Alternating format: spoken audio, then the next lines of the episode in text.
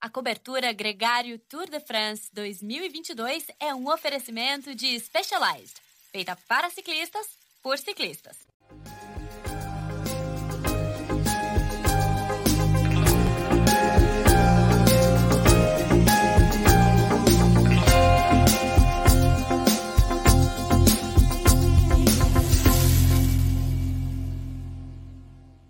Eu usei a vinheta errada, amigos, mas a gente está ao vivo aqui na cobertura Gregário Cycling Tour de France Specialized. É sempre um aprendizado aqui que a gente faz ao vivo. Se eu não chamasse a atenção de vocês, talvez vocês nem perceberiam, mas é assim que funciona. Cada dia, um dia de cada vez. Esse sabadão de grande emoção no, ciclismo, uma prova muito legal, uma etapa bem apimentada, com final em Mende bem legal. Uh, duas, duas chegadas, como a gente tinha falado. A primeira delas ficou com a vitória do Michael Matthews, que voltou a vencer no Tour de France desde 2017. E na chegada do pelotão, o tão esperado embate, a primeira tentativa clara do Tadej Pogacar de tentar ganhar um pouquinho de tempo sobre o Jonas Vingegaard, não conseguiu, não deu certo. É, chegaram juntinhos ali, o Jonas Vingegaard chegou é, marcando a roda do Tadej Pogacar, não deu nenhum metro para ele para falar de tudo que rolou nessa etapa, um oferecimento da Specialized. Eu trago aqui sempre ele, o craque Nicolas.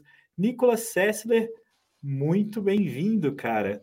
Eu acho que já estou participando do programa de amanhã. Pô, você tá com pressa de ir embora, já tá pondo a vinheta de fechamento na abertura do programa?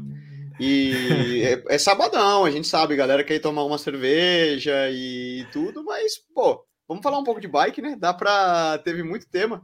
E ainda mais dependendo da gente, com o emocionante que foi a etapa de hoje e tanta coisa que rolou, daria para tranquilamente passar da meia hora aqui sem problema, né? Ah, a gente vai perder essa meta, Nicolas. Até porque hoje tem algumas coisas especiais. Primeiro, dar parabéns para o Ulisses Abud, o nosso gregário tech, que participa com a gente aqui é, várias vezes já do podcast, sempre uma presença legal, faz aniversário hoje, mandar um parabéns para ele. E também é, uma experiência inusitada sua aí. Você, foi, você tá num training camp de altitude. É, ontem eu vi uns touros com chifres flamejantes. É uma festa cultural, como você mesmo disse, mas uma farra aí por aí, né, Nicolas? É, como, como eu falei, nem só de café e sanduíche eu vi e, e, e prato bonitinho vivem os ciclistas, né? Quando eles decidem que é hora de desconectar e ir para a festa, também todo mundo vai e aproveita muito. A gente já falou isso mais de uma vez, né? Aqui tem, como falei, tem, tem ciclista de, de várias equipes, né, profissionais, com Cofidis, Kern Pharma, Euskadi, e isso é verdade, né? Chega no final de semana, chega de vez em quando, até preparando as provas, muita gente pensa que o ciclista tem que ser extrema, é sempre extremamente focado e aquela coisa robótica, mas a necessidade de desconexão e relaxar de vez em quando é importante. E, e, como você falou, aqui na, aqui na Espanha, um, é típico, né? Assim, para mim, eu confesso que é, é cruel. Eu não, não acho muito, muito legal, mas aquela coisa, né? Eu falo como convidado Sim. na casa do outro, eu tenho que é, respeitar a cultura local mas a, as touradas e as brinca, brincadeiras, se é que a gente pode falar assim, né? As festas taurinas ao, ao, ao redor da cultura do, do touro e da utilização, né? Do, do animal é, são típicas aqui. É algo novo, nunca tinha visto, uh, confesso. Às vezes impacta, mas é, tem que ver. É, é, similar ao rodeio no Brasil, talvez, né? Cada, cada cultura tem suas, suas festas típicas. Né, eu acho que isso tem sido muito discutido, inclusive o rodeio aqui no Brasil também, mas de fato é um traço cultural que, como, você mesmo falou, como visitante, tem que ouvir, tem que, tem que ver, tem que acompanhar e, e respeitar. Agora, é, para falar da etapa, Nicolas, a gente tem que falar que a etapa teve uma largada muito rápida, ou não, né? Como é que é a melhor expressão para definir como começou a etapa de hoje no, no Tour de France? Leandrão, essa foi até que, que eu levantei, né, do Portuguese Cycling, e é uma expressão muito legal, nunca tinha, nunca tinha escutado no Brasil. Mas sabe quando você sai naquele treinão, você marcou, não sei, 8 horas da manhã no posto com teus amigos, e aí sempre tem aquele cara que sai de bandeira e já bota todo mundo no gancho, e, e você vai assim? A famosa saída portuguesa. Você sabe por que, que eles chamam de saída portuguesa, Leandro? Não, não sei. É por causa da volta de Portugal ou, ou, ou tem uma explicação melhor? Porque quando os espanhóis iam correr a volta de, de Portugal, muitas vezes corridas em Portugal, a, as corridas em Portugal baixou a bandeira, os portugueses já saem que nem maluco. Pum! E a espanholada ia lá, estão acostumados, estavam acostumados àquele ritmo profissional um pouco mais tranquilo, no sentido de que a prova começa um pouco morna, tenta uma fuga para cá, uma fuga para lá.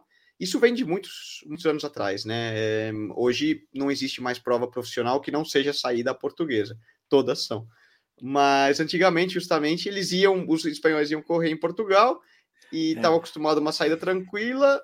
Chegava em Portugal, baixava a bandeira, pimba, a galera sprintando já e, e os espanhóis, oh, mas que isso, saída portuguesa. Então, quando você vai correr em Portugal, você tem que estar preparado que o pessoal sai acelerando. O Tour foi, foi assim hoje, né?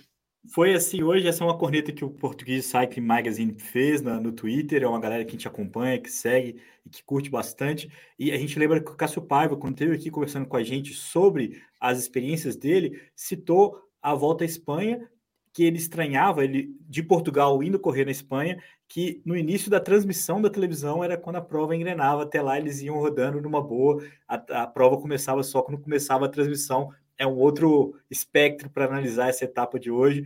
Lembrando que tem muita gente acompanhando a gente aqui no YouTube, eu agradeço todo mundo que está aqui ao vivo com a gente, o Arthur, o Alex, o, o Fernando Amaral, comentem, participem, curtam, é, curtam, compartilhem, é muito importante para a gente, essa é uma casa nova aqui, e tem muita gente também que está ouvindo a gente no podcast. A gente, a gente tem uma referência aí já de três anos contando esse boletim diário, onde as pessoas entendem o que rolou na prova a partir da, do nosso podcast, que também nos orgulha muito, Nicolas. Nesse contexto, é importante lembrar que a gente teve uma fuga enorme, que fez muita força para vingar, com muitos bons nomes, e que dessa fuga é, o Michael Matthews venceu a etapa. Fora isso, nessa formação da fuga, até mesmo antes dela se consolidar, a gente viu um ataque do Tadej Pogacar, que pegou desprevenido ali um pouco a Jumbo Visma. É, ele, em algum momento, estava ali só acompanhado do Walt Van Aert e do Jonas Vingegaard, da equipe Jumbo. É, quase que é, todo mundo está tentando entender o que, que ia acontecer numa etapa como essa. No final das coisas, as coisas foram se encaixando é, e, e, os dois é, foram reagruparam o pelotão novamente com aqueles é, ótimos gregários que a Jumbo tem para proteger o Vindiga. Mas isso criou um clima muito dinâmico para a etapa de hoje, todo mundo muito aflito por que estava acontecendo e um ritmo muito acelerado, mais uma vez, para essa etapa, que não foi uma etapa mole, foi uma etapa com 3.500 metros de desnível acumulado, é, que praticamente é, fecha essa semana, né, Nicolas? Porque amanhã, sim, vai ser um dia mais calmo, a gente vai falar sobre isso amanhã com 2 mil metros de desnível, a expectativa é de uma vitória no sprint. Mas aí é, eu te coloco já uma primeira pergunta, Nicolas, porque o Michael Matthews não é um escalador. E o Michael Matthews conseguiu não só vencer a etapa é, com as subidas e com a é, Croanov, é, a última subida, que era uma subida duríssima que a gente citou aqui ontem, é, mas mais do que isso, assim como o Mads Pedersen, Nicolas, ele assumiu a corrida. Ele atacou, ele selecionou o grupo, ele largou todo mundo na última subida, é, ele resistiu ao Betiol. Então, não era, um, não era um, um, velocista que infiltrou na fuga, foi um cara que é, buscou a fuga e buscou foi a vitória. Pela etapa. Todo. Exatamente. Ele tinha essa etapa no livrinho dele, pode ter certeza, Leandro.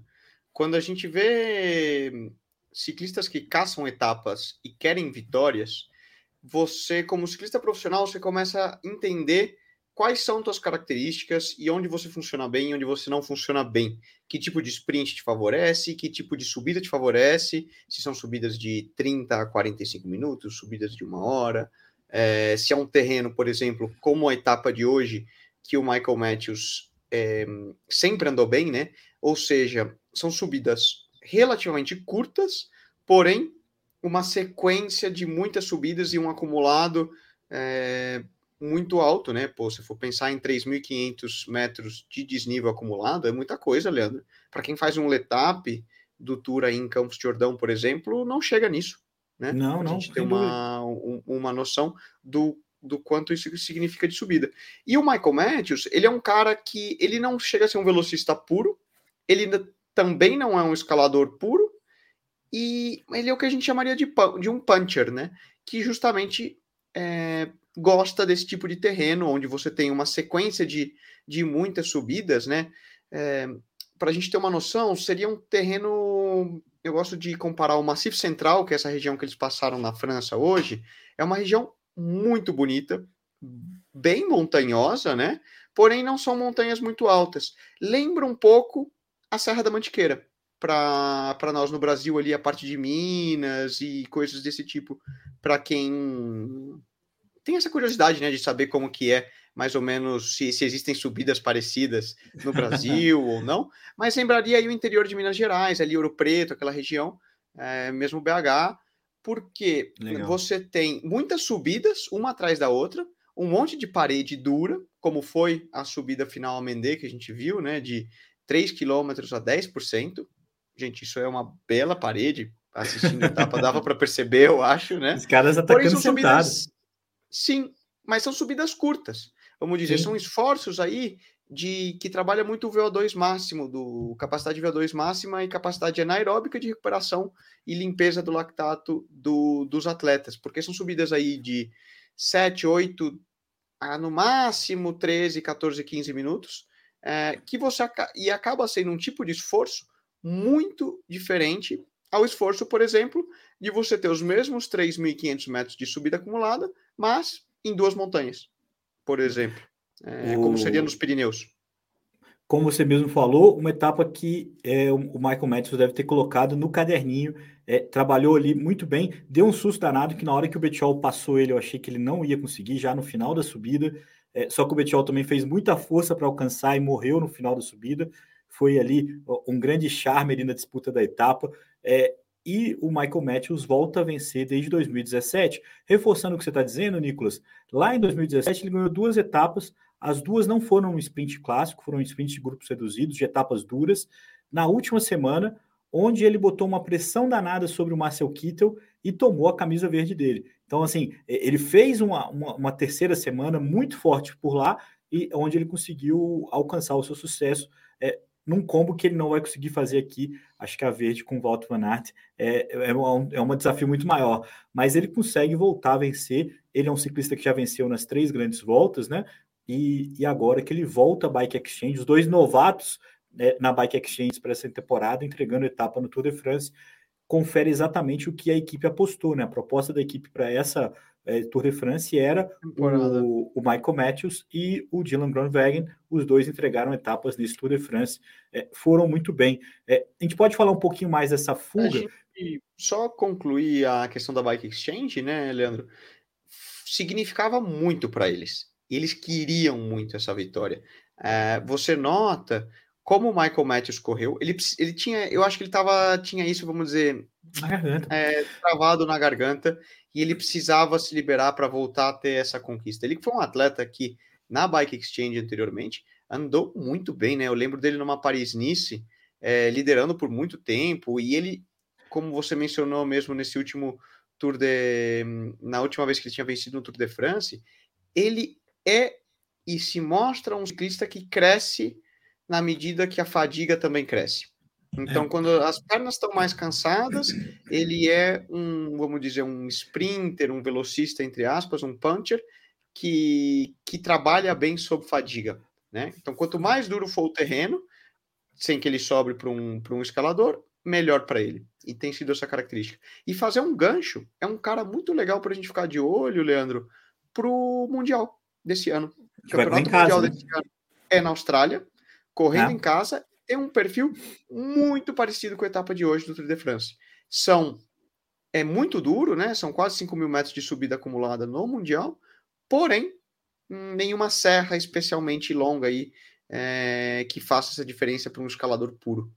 Então é um nome legal e acho que vai dar muita confiança para ele e Michael Matthews também liderar a equipe australiana correndo em casa. Só um detalhe para a gente fechar, então, o Michael Matthews é isso que você falou, um cara puncher, é um cara que não disputa o sprint puro, tanto que o Dylan Groenewegen é o velocista da equipe, e passa por aquela situação na qual ele concorre com o Mathieu Van Der Poel, com o Alaphilippe, com o Walt Van Aert, com alguns escaladores como o Roglic e o Pogacar, tanto que ele tinha dois segundos lugares nesse Tour de France, uma ele perdeu para o Walt Van Aert, na outra ele perdeu para o Tadej Pogacar, foi, perdeu, foi superado, né? Acho que isso é claro, é para dois grandes nomes da prova até então.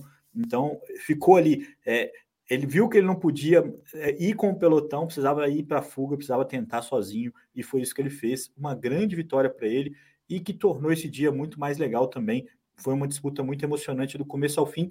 Eu fiquei com dó do Kron da Loto Soldal que furou, porque ele teve a chance na fuga, não foi, não foi missão dele hoje ajudar o Caleb lá atrás, né, a chegar no, no, no último vagão do trem, é, mas ele perdeu a chance de brigar pela vitória com esse furo conseguiu uma boa colocação, mas teve ali um gosto. Eu, eu, tinha apontado ele como um candidato por causa da mesma chegada que o Michael Matthews ganhou lá em Lausanne, ficou em segundo em Lausanne, era uma subida que o Kron fez quarto.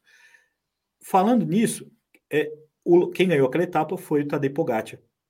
Esse é um outro ponto importante do nosso debate hoje, Nicolas, porque o Pogacar tentou surpreender no começo e era óbvio que ele ia atacar no final nessa subida tão dura e, e ele fez isso. É, logo no pé da subida, a Jumbo Visma terminou o trabalho dela, o Sepp Kuss e o Walter não conseguiram é, ajudar em nada ali. É, a UAE tentou ainda é, empurrar um pouquinho mais o, o Tadej Pogacar, mas logo ficou o embate entre os dois.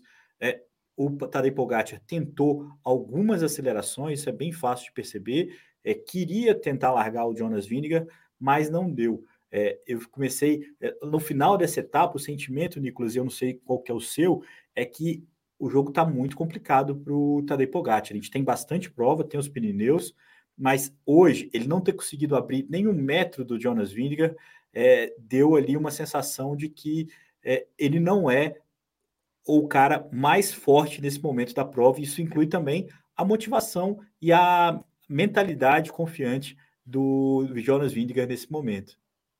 Cara, é... esse tá um tour, assim, confesso, né?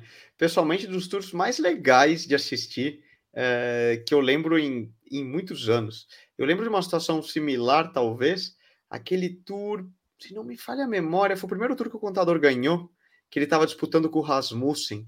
Uh, eu acho que foi 2007, pode ser, me corrija aí se eu tiver errado, Leandro. Sete. E eu lembro, o contador na Discovery Channel ainda com a camisa branca, o Rasmussen de amarelo, e eles se atacavam, um olhava para o outro, parava, arrancava, e, e, de certa forma, vendo os dois correndo agora, né, tanto o Podi como o Vindegaard, me, me lembrou disso.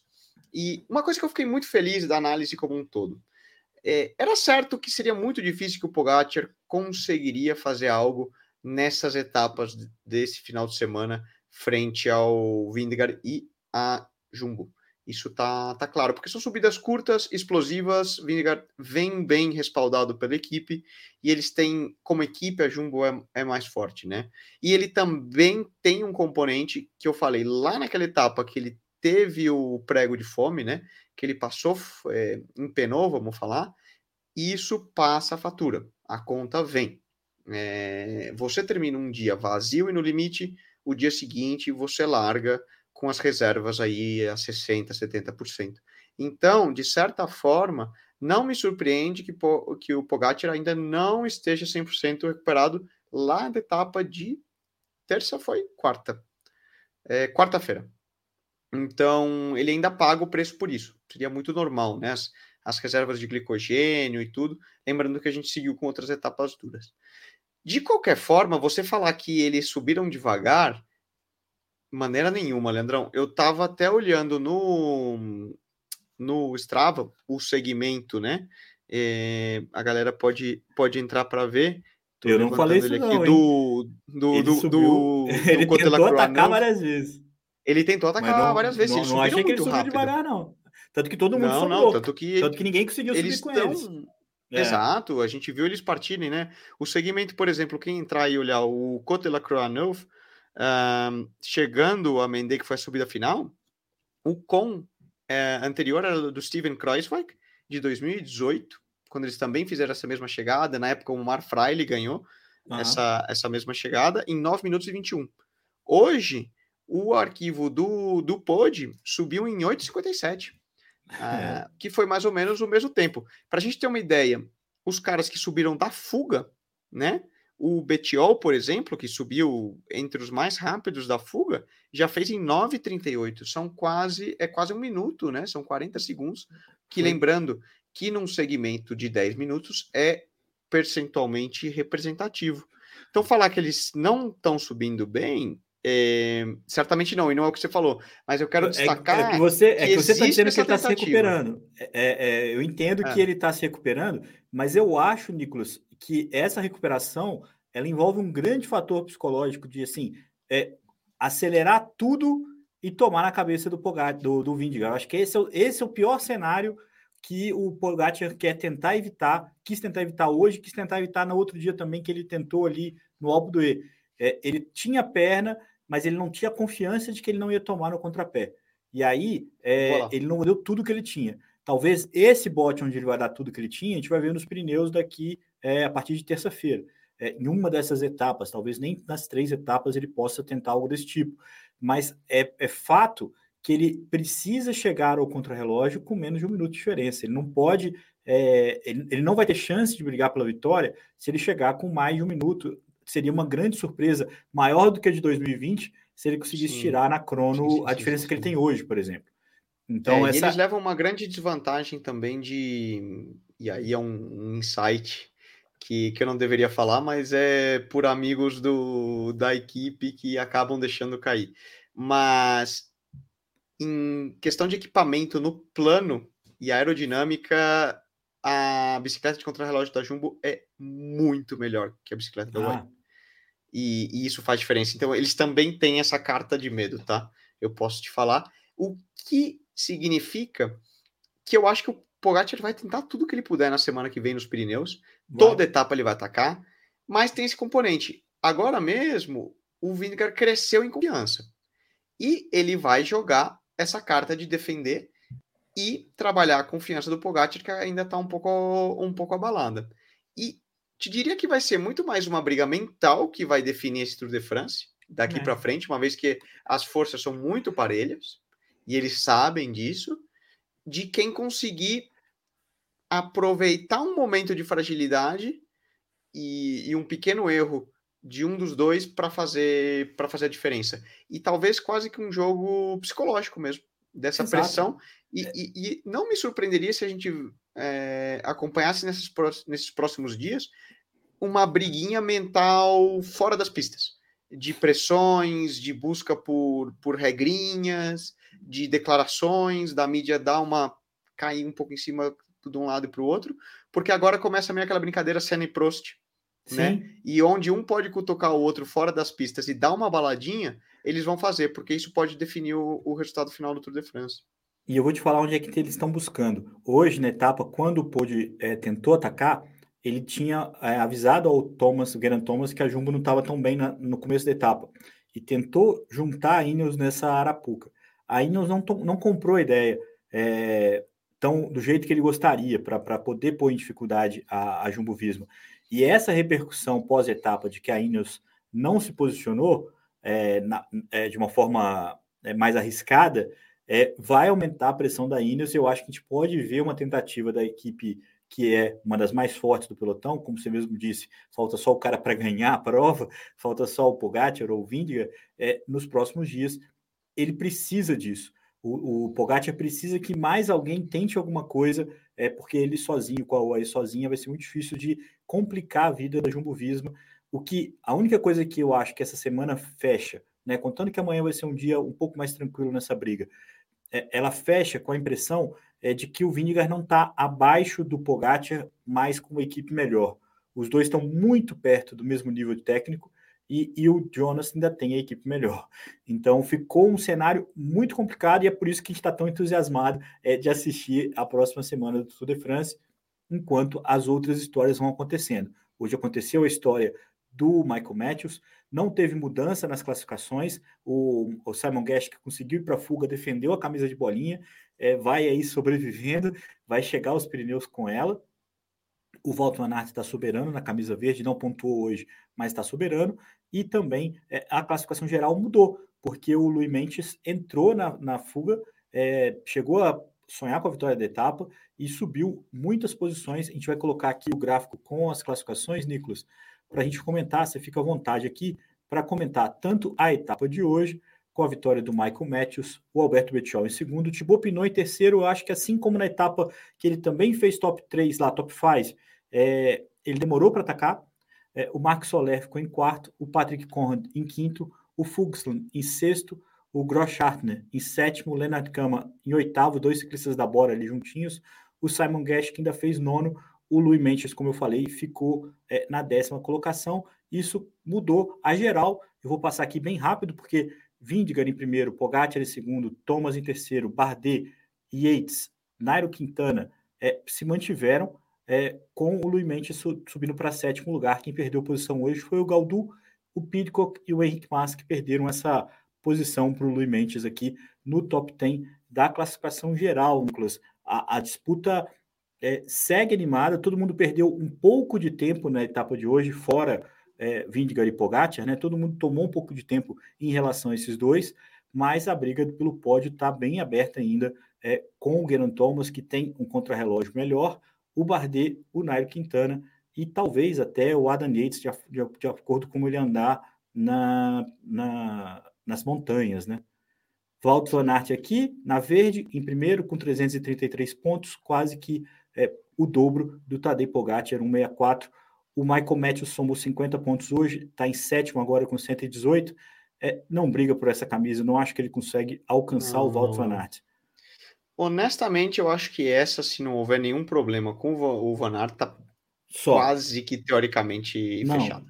Também acho é, Matematicamente ainda não, e, mas é, tem muita possibilidade. A que vai pegar fogo, a gente já vem falando disso, é essa aí que está na tela, é. a camisa de montanha.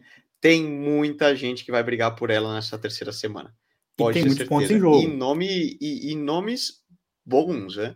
Você pode colocar até o Pitcock, ainda que o Pitcock, por estar na geral, eu acho que ele não vai conseguir ter tanta liberdade de ir atrás é. da, da camisa, mas esses seis nomes aí que a gente vê, incluindo o Vindegaard, porque de novo, se ele ganhar as etapas de montanha e realmente se, se consolidar, é. ele vai marcar muito ponto também. Então, todos esses nomes, o próprio Pogacar, poderia próprio. ser, né? Lembrando que no Tour que... Ele, ele é o atual bicampeão ele ganhou, ele ganhou, né? É, exato. Nas, os dois tours ele ganhou essa camisa, ganhou a branca e ganhou a amarela. É, falta a verde, né? Mas a verde também não vai dar mais tempo para ele. É, de, de qualquer forma, ele está na briga. Depende do quanto que o pelotão neutraliza as fugas, depende de quanto que as fugas conseguem pontuar nas subidas é, nos próximos três dias nos Pirineus, Nicolas. Acho que isso vai ser é, essencial, porque depois, na sexta-feira, uma etapa que não pontua tanto assim, contra relógio, Paris. Tá bem perto já de terminar esse Tour de France, já tá dando saudade, cara, porque tá de fato muito legal. Simon Geschke com sete pontos a mais que o Luiz Mendes é, você pronuncia Luiz Mendes diferente de mim. Como é que você pronuncia? Luiz Menkes. Menkes. Vou passar Mendes, a falar Menkes também. É, é, em segundo, com 39. O Paulus, que também pontuou bem hoje, está junto também com 39 pontos. São três nomes aí perigosíssimos nessa classificação. A Ineos segue liderando por equipes. Eu acho que essas são as classificações principais que a gente precisava citar. A camisa branca está com o Tadej Pogacar e nada que enquanto ele estiver na briga pelo geral, ele está com essa camisa cada vez mais consolidada. Nicolas, vamos aqui mostrar o mapa da etapa de amanhã. A gente tem uma etapa de 202 quilômetros, não é pouca é, quilometragem, é um começo bem é, alto e baixo, ali bem propício, larga subindo, inclusive, é, em rodê para formação da fuga. Acho que isso vai ser um papel interessante, mas não tem ali é, subidas, né? São duas subidas de categoria 3 no, no cardápio de amanhã como eu falei, 2 mil metros de altimetria acumulada e uma expectativa de um sprint e um dia de descanso em Carcassonne, sem grandes mudanças na classificação de todas as camisas, vamos dizer assim, é, na próxima segunda-feira, amanhã, é, depois de domingo, né? Amanhã é domingo, tem a etapa. Quem está ouvindo a gente no podcast também está ouvindo a gente, pode estar tá ouvindo a gente em outra data, mas a gente está falando da etapa 15, etapa de domingo. No dia seguinte, na segunda-feira, vai ser um dia de descanso é, em Carcassonne. É, vamos para o sprint, né, Nicolas? Tô com saudade já de um sprint. É, eu acho que sim, eu acho que sim. Eu acho que o pelotão, de novo, a etapa 13, né? Que a gente esperava que fosse um sprint também, não rolou. As, equipe, as equipes dos sprinters acabaram perdendo. E eu acho que o pelotão vai gostar de ter um dia mais relax. É, eles estão pedindo, né? Porque todos esses dias foram muito intensos, acabou que nenhum dia a, a coisa foi suave e controlada. Então tenho, tenho esse feeling. Vai fazer muito calor na França amanhã, temperaturas por volta de 37, 38, até 39 graus. Então isso pode impactar um pouco no, no decorrer da e a maneira como como os atletas decidem correr, mas eu apostaria no sprint. Eu acho que acho que chega. É, eu acho que os caras vão dar tudo, porque depois de três dias nos Pirineus, ninguém merece, né? tipo, se, quem, quem puder tentar grande sorte aqui na etapa de, desse domingo, vai tentar, porque é muito importante para os velocistas, né? Tentarem buscar o resultado. Vamos colocar aqui, Nicolas, o nosso famoso cupom de desconto da Z2. A Z2 está oferecendo 10% de desconto para quem usar o TDF Gregário para adquirir o kit Gregário, que está num preço ótimo lá, ganha caramanhola, é, sai super mais barato. Essa caramanhola que você está usando aí no fundo é, é uma promoção para quem está acompanhando a gente aqui ao vivo. Lembrando que a Z2 é a nossa parceira na transmissão, sempre com o Momento Z2. Esse, esse, esse, essa etapa de hoje, etapa 13, está lá nos stories Gregário para você votar. O ataque e a sobrevida do Michael Matthews rumo à vitória e também a tentativa frustrada do Tadej Pogacar, sempre muito bem marcado pelo Jonas Vingegaard. O momento Z2, na minha opinião, inclusive, Nicolas, é o Vingegaard marcando o Tadej Pogacar, não é nem o ataque do Tadej Pogacar. Então, esses Eu são os dois momentos. Ah, sim, claro, claro. Eu também achei que o Matthews merece, tanto que foi eleito o mais combativo. Achei a forma como ele venceu, além de tudo, muito legal porque ele foi valente, ele foi atacante e foi Panache, né? perseverante. Né? Como o francês gosta de falar. Quando o Petiol passou ele, vou repetir isso aqui, já falei, é, eu achei que a vaca tinha ido para o brejo e ele foi lá e buscou, cara. Foi muito bacana a vitória dele mesmo, muito bonita. É, vamos aqui colocar mais uma última pergunta. O Marcos Vinícius perguntando: é, Estou prevendo um cenário bem parecido como em 2019, onde Thomas e Bernal atacaram nos Pirineus e acabaram levando o tour. Só que dessa vez tem dois monstrinhos quebrando tudo. É, puta, nem lembro o Tour de 2019 nos Pirineus, porque foi quando a gente achou que o Thibaut Foi o Tour que o Bernal ganhou, não foi? France. Sim. Foi o Tour que o Bernal ganhou, é verdade. E a gente achou que o Thibaut Pinot tinha chance, cara, ali nos Pirineus, que ele andou muito por lá também. É, é, a gente não perde por esperar. São três etapas muito boas. A gente vai falar disso amanhã no nosso encontro meio-dia no Gregário Radio. É, vai ser aqui no YouTube também. Amanhã não, segunda-feira. Segunda-feira, segunda-feira. Segunda Você já jogou a vinheta de fechamento já, de abertura, já, já, estamos falando do Radio na segunda. É. Rapaz, é, é você passou a dose do Ultra Coffee essa semana, hein? Passei, Tô sentindo. Cara. Não, não. Amanhã, relax. Levanta o, o pé. O, perdão mais uma vez. Então, amanhã é domingo, tem a etapa 15. A gente tem um encontro aqui às 5 da tarde. E na segunda-feira tem o Radio, onde a gente vai destrinchar um pouco essas, o que vem por aí. Não vamos furar muito a fila, não, vamos guardar esse assunto mais para frente, apesar de que daqui até lá o cenário é mais ou menos esse. Já tem muita gente traçando o perfil do que, que vem por aí, Nicolas. É, o tour é, não, não nos espera, Nicolas. O tour vai rolando dia após dia. Amanhã vai faltar uma semana para Paris. É, muita suspense. Será que o Pogacar vira? Será que o Pogacar não vira? Esse é um dos grandes é, questionamentos para esse desenrolar da prova. E a gente se encontra amanhã, Nico. Até amanhã. Vamos acompanhar mais um dia. Bom domingão e bom pedal para a galera que for pedalar. Hein? Bom pedal para todo mundo. Mais uma vez agradecendo a Specialized, que é, é, a patrocinadora desse, dessa transmissão, nossa grande oferecedora dessa transmissão que a gente faz aqui diariamente. As nossas parceiras também, o Strava e o Z2. Fiquem ligados. Se você perdeu esse programa, ele fica aqui no nosso canal no YouTube também fica no seu play de podcast favorito. Quem está ouvindo a gente no podcast, não esqueça de seguir o Gregário Cycling, seja no Spotify, seja no Apple, e avalie a gente, aquelas cinco estrelas marotas que fazem muita diferença, galera. Muito obrigado, Nicolas. Tchau. Tchau, galera. Vamos subir o som, vamos nos despedindo da etapa de hoje. A gente volta amanhã. Cadê o nosso amigo Rock and Roll? Ah! bem.